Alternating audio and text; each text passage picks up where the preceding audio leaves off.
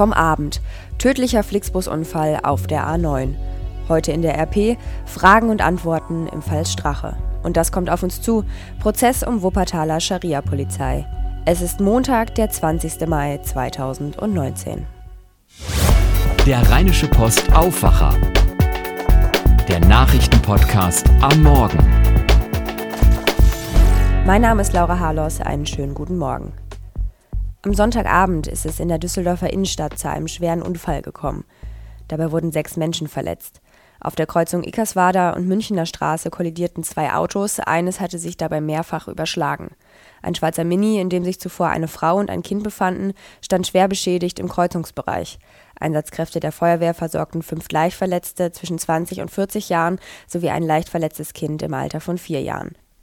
Dann noch diese Nachricht vom Abend. Ein Flixbus hat sich auf der A9 nahe Leipzig überschlagen, dabei ist ein Mensch ums Leben gekommen. Viele weitere wurden verletzt, 13 davon schwer. Mehr als 70 Menschen waren an Bord des Busses, vier Hubschrauber und mehr als zehn Rettungswagen waren im Einsatz. Nach Angaben der Polizei war der Flixbus zwischen Berlin und München unterwegs. Wie es zu dem Busunfall kam, ist bisher noch nicht geklärt. Es wird allerdings vermutet, dass der Fahrer in eine Art Sekundenschlaf gefallen ist. Riesenjubel beim Fußballclub aus NRW. Der SC Paderborn schaffte trotz der 1 zu 3 Niederlage bei Dynamo Dresden hauchdünn und aufgrund der besseren Tordifferenz vor Union Berlin den Aufstieg in die Fußball-Bundesliga und krönte damit ihre starke Saison. Paderborn setzt damit seine ziemlich abenteuerliche Reise seit dem Bundesliga-Abstieg 2015 fort. Die Mannschaft war sportlich schon in die Regionalliga abgestiegen, ehe durch die fehlende Lizenz für 1860 München doch noch ein Platz in Liga 3 für den SC frei geworden war. Mit Trainer Steffen Baumgart zeigte die Mannschaft dann herzerfrischenden Offensivfußball und stieg mit 90 erzielten Treffern wieder in die zweite Liga auf und nun auch wieder in die erste. SC-Sportgeschäftsführer Markus Krösche kündigte bereits an, Zitat, nun kann sich die Stadt auf ein geiles Jahr freuen. Wir danken unserem heutigen Sponsor, der Schönklinik in Düsseldorf. Die Schönklinik informiert regelmäßig im Konferenzzentrum der Rheinischen Post über medizinische Themen. Und diesmal geht es um Sportverletzungen. Die sind schnell mal passiert. Da muss zum Beispiel beim Fußballspielen nur mal ein Loch im Rasen sein und schon ist der Fuß dick. Selbst anfangs harmlos wirkende Sportverletzungen sollten von einem Spezialisten untersucht werden. Denn wenn so eine Verletzung nicht richtig auskuriert wird, kann es zu Folgeschäden kommen. Bei der Behandlung ist eine OP nicht immer nötig, wenn es aber dann doch sein muss, gibt es dafür schonende und moderne Verfahren. Wie Sportverletzungen am besten behandelt werden, darüber informieren am 21. Mai, also morgen schon, Dr. Thilo Patzer, Chefarzt und Dr. Christina Theissen, Oberärztin, beide an der Schönklinik und Dr. Philipp Ehrenstein, Mannschaftsarzt von Bayer 04 Leverkusen. Tickets gibt es bei westticket.de. Das politische Erdbeben vom Wochenende hat eindeutig in Österreich stattgefunden. Vizekanzler und FPÖ-Chef Heinz-Christian Strache ist nach einer Videoaffäre um Medienmanipulation und Spendentricksereien zurückgetreten.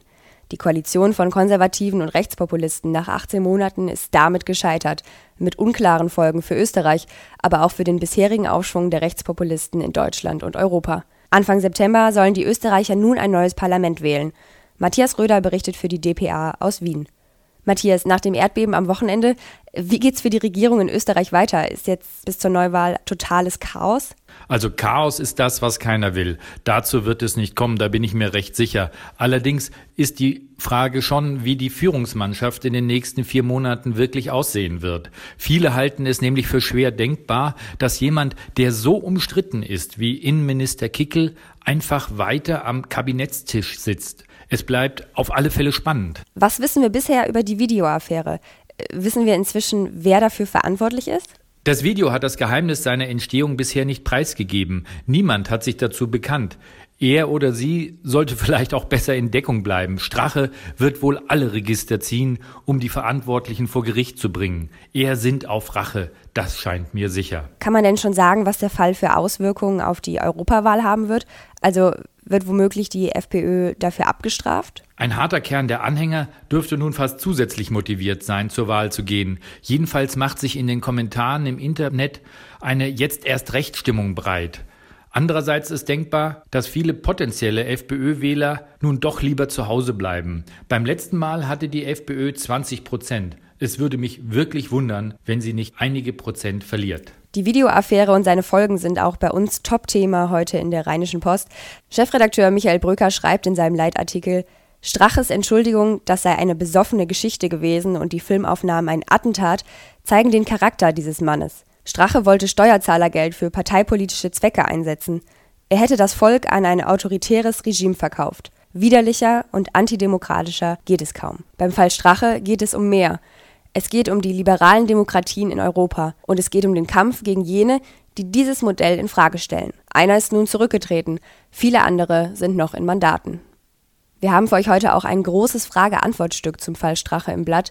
Ihr erfahrt unter anderem, was das Ganze mit der AfD zu tun hat und warum der Name des Satirikers Jan Böhmermann im Zusammenhang mit dem Video fällt. Und dieses Thema erwartet uns heute. Die Empörung über die selbsternannte Scharia-Polizei in Wuppertal war ziemlich groß. Vor fünf Jahren zogen Islamisten in Warnwesten mit der Aufschrift Scharia Police durch die NRW-Stadt. Sieben Angeklagte landeten danach vor Gericht wegen Verstoßes gegen das Uniformverbot oder Beihilfe dazu und wurden im November 2016 dann freigesprochen. Doch der Bundesgerichtshof hob die Freisprüche des Landgerichts auf und verwies den Fall zur Neuverhandlung an das Landgericht zurück. Die beginnt heute in Wuppertal um 9 Uhr. Das Landgericht hat dafür vier Verhandlungstage angesetzt. Hierzu halten wir euch natürlich auf RP Online auf dem Laufenden. Zum Schluss ein Blick aufs Wetter. Der Tag beginnt überall bedeckt und grau, dafür aber trocken und auch relativ mild bei Temperaturen um die 13 bis 15 Grad. Später am Nachmittag lockert es dann sogar auf und die Sonne kommt immer wieder raus bei bis zu maximal 21 Grad. Jetzt kommt allerdings das große Aber.